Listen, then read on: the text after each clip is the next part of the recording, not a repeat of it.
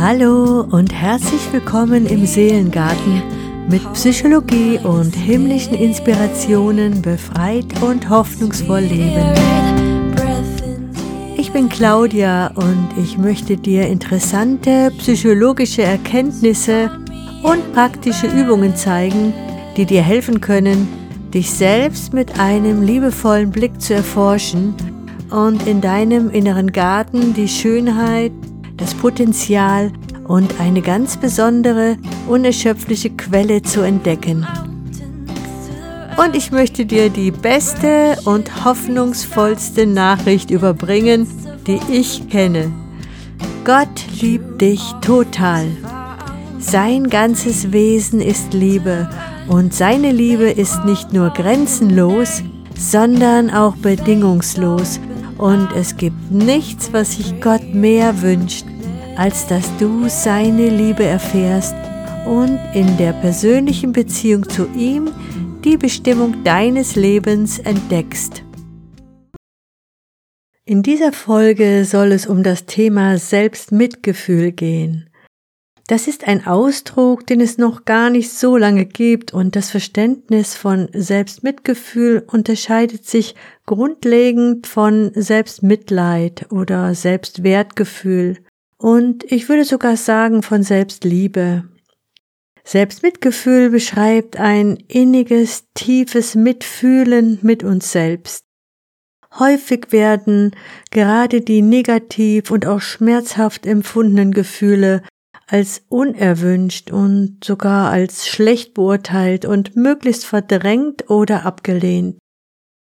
Dieses schmerzhafte Erleben, dass bestimmte Seiten von uns so gut wie nie Gehör bekommen und eigentlich gar nicht da sein sollten, obwohl sie ja nun einmal da sind, bezeichnet die Heilpraktikerin für Psychotherapie Maria Sanchez in ihrem Buch die revolutionäre Kraft des Fühlens als Urwunde. Und sie schreibt dazu, mit uns ist nichts verkehrt, schon jetzt nicht.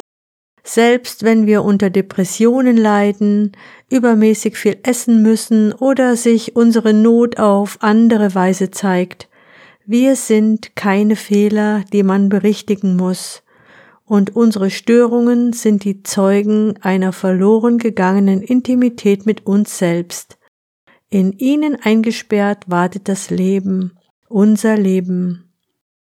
Und so unterscheidet sie hier zwei Persönlichkeitsseiten, die sich in unserer Kindheit entwickelt haben.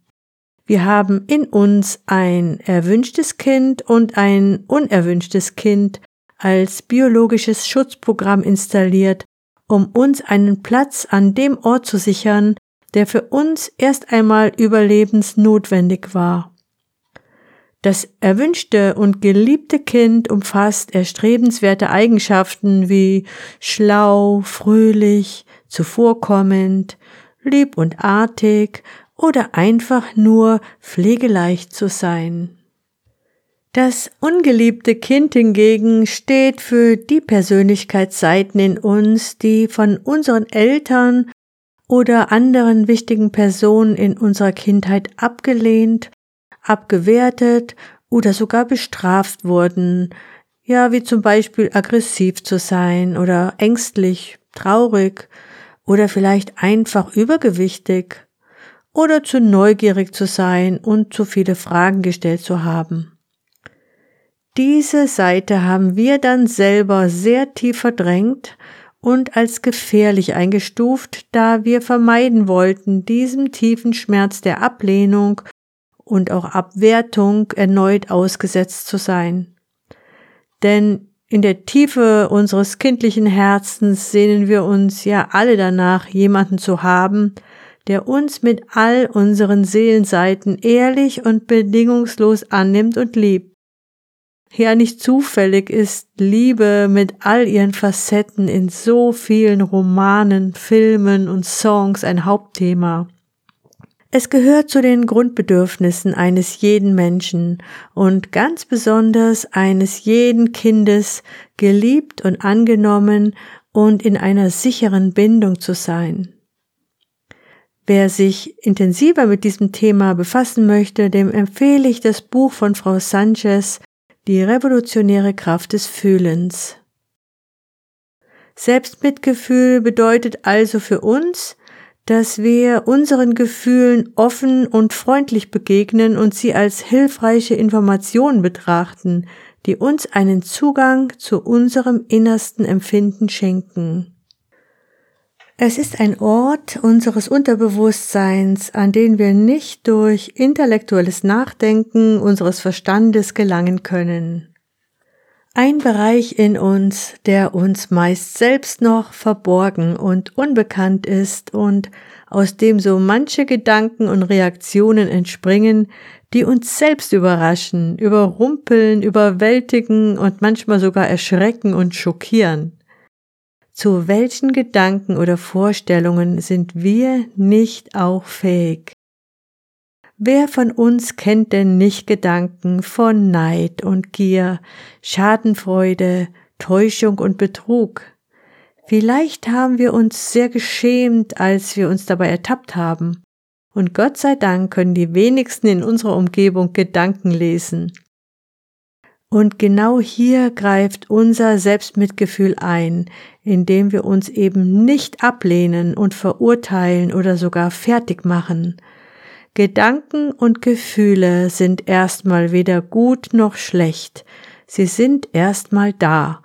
Und wenn man davon ausgeht, dass Wissenschaftler festgestellt haben, dass wir bis zu 80.000 Gedanken am Tag denken und Gedanken ja Ursprung unserer Gefühle sind, liegt es wohl auf der Hand, dass wir hier nicht alles im Griff und unter Kontrolle haben können. Wir entscheiden uns ja selbst meist nicht für einen Gedanken oder ein Gefühl und werden in der Regel selbst davon am meisten überrascht. Also scheint es doch auch fair, erstmal gnädig und wohlwollend mit uns zu sein. Mit uns so umzugehen, wie wir es auch mit einem Freund, unserem Kind oder sonst einem geliebten Menschen tun würden. Das soll natürlich nicht bedeuten, dass wir alles gut heißen und entschuldigen und gleichgültig oder selbstverliebt alles prima finden, was da in uns auftaucht.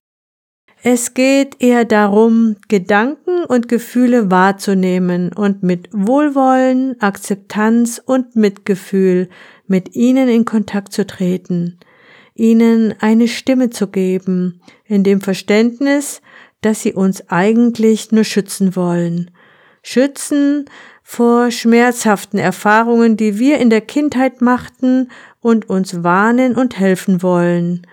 Wie schon gesagt, es ist ein Schutzprogramm, das tief in uns installiert ist und heute für uns als erwachsene und selbstständige Personen nicht mehr unbedingt noch hilfreich ist und uns und anderen leider meist mehr schadet als dient. Die Bibel beschreibt den Zustand unseres Herzens recht eindrücklich. Zum Beispiel in Jeremia 17. Nichts ist so undurchschaubar wie das menschliche Herz. Es ist unheilbar krank. Wer kann es ergründen? Ja, es gibt einen, der dein Herz aber ganz genau kennt. Er ist der Gott im Himmel, der dich geschaffen hat. Ein Gebet aus Psalm 139 lautet, Herr, du hast mich erforscht und kennst mich. Ob ich sitze oder stehe, du kennst es. Du durchschaust meine Gedanken von fern. Ob ich gehe oder ruhe, du hast es gemessen. Du bist vertraut mit all meinen Wegen. Ja, noch nicht ist das Wort auf meiner Zunge, siehe Herr, da hast du es schon völlig erkannt. Und im 1. Samuel 16.7 steht, Gott sieht nämlich nicht auf das, worauf der Mensch sieht. Der Mensch sieht, was vor den Augen ist, der Herr aber sieht das Herz. Und obwohl Gott genau weiß, wie es um unser Herz steht, sieht er auch unsere Not und unseren Schmerz und wartet mit weit offenen Armen, dass wir kommen und uns von ihm trösten lassen. Und er will uns nicht nur trösten, sondern auch heilen und wiederherstellen. Jesus spricht, kommt alle her, die ihr mühselig und beladen seid, ich will euch erfrischen. Und im zweiten Korintherbrief 3 steht, er ist der Vater des Erbarmens und Gott allen Trostes. Ja, und darum möchte ich dich ermutigen, sei auch du barmherzig mit deinen Gedanken und Gefühlen und verurteile dich nicht gleich, sondern sei geduldig und achtsam mit dir. Hören wir auf, gegen uns selbst zu kämpfen und uns selbst zu boykottieren. Das haben wir als Kinder schon zu Genüge erlebt. Und ich bezweifle sehr, dass es uns hilft oder je geholfen hätte, einen besseren Menschen aus uns zu machen. Denn Frieden und Heilung kann nur in uns selbst beginnen. Gut, wenn wir einen Gott haben, dem wir uns anvertrauen können. Sollte das für dich noch nicht der Fall sein, dann möchte ich dich ermutigen, diesem Gott, diesem Vater allen Trostes eine Chance zu geben und dein Herz ihm zu öffnen. Jesus verspricht im Buch der Offenbarung 3.20, siehe, ich stehe vor der Tür und klopfe an. Wenn einer meine Stimme hört und die Tür öffnet, bei dem werde ich eintreten und mal mit ihm halten und er mit mir.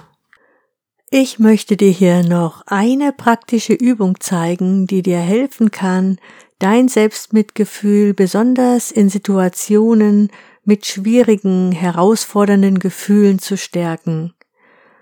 Wenn du unerwünschte Gefühle wie Angst, Schmerz oder Wut in dir wahrnimmst, suche dir einen möglichst ungestörten Platz und atme erstmal dreimal ganz tief in deinen Bauchraum hinein. Das wird dir auf alle Fälle erstmal ein bisschen Ruhe verschaffen. Ich werde dir diese Übung jetzt etwas schneller zeigen. In meiner nächsten Folge allerdings werde ich eine ganz ausführliche Übung beziehungsweise zwei Übungen mit dir praktizieren. So kannst du das in der Folge gleich finden und auch dann üben, wenn es für dich zeitlich passt. Konzentriere dich jetzt nochmal ganz bewusst auf die Situation oder das Problem, was dir gerade Schwierigkeiten macht. Und geh mal hinein in dein Gefühl, vielleicht auch in deinen Schmerz. Und sei voll Mitgefühl bei dir und frage dich einmal selbst, wie geht es mir gerade? Was fühle ich? so als wärst du mit einer für dich ganz wichtigen Person zusammen und wolltest ihr beistehen. Und dann stelle fest, ja, es ist ein Moment des Leidens. Es ist tatsächlich gerade richtig schwierig für mich. Und es tut gerade wirklich weh. Und dann vergegenwärtige dich, Leiden gehört zum Leben dazu und ich bin ein Mensch und es ist eine menschliche Erfahrung, die alle Lebewesen betrifft.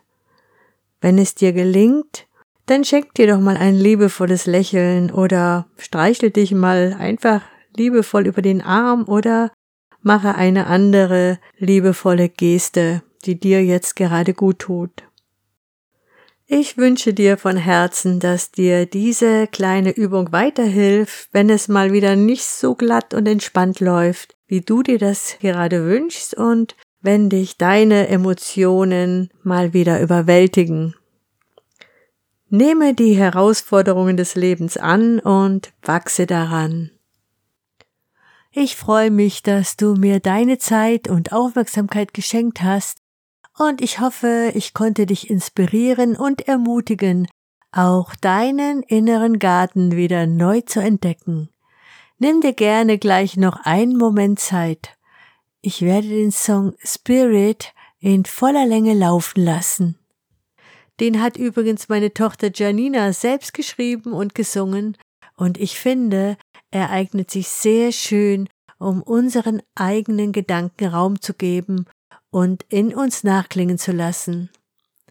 Schenke dir diese kurze Zeit der Ruhe und Entspannung nur für dich. Und sei dabei bei meinen nächsten Folgen hier im Seelengarten. Abonniere gerne diesen Podcast, damit du keine Folge verpasst und du kannst mir auch gerne über meine E-Mail-Adresse schreiben. claudias-seelengarten at web.de Vielen Dank fürs Dabeisein und hoffentlich bis bald. Zum Schluss möchte ich dich gerne segnen. Mögest du glücklich sein. Mögest du dich sicher und beschützt fühlen. Mögest du gesund und heil sein. Mögest du die ganze Fülle Gottes und seine Wahrheit empfangen. In Jesu Namen. Amen. Sei beschützt und alles Liebe, deine Claudia.